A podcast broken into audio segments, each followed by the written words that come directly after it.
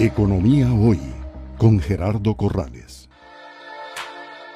Es presentado por...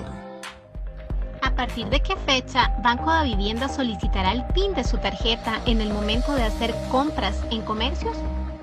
A partir del 1 de mayo del 2022 empezará a regir la norma de que para compras superiores a 30 mil colones con las tarjetas de débito y de crédito de la vivienda, se solicite el PIN de cuatro dígitos. Este PIN es el mismo que se utiliza cuando vamos a, retirar dinero de los cajeros automáticos.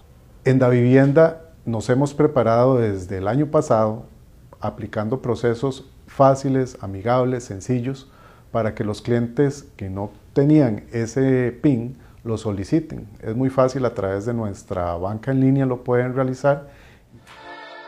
Es presentado por Economía Hoy, democratizando la educación financiera.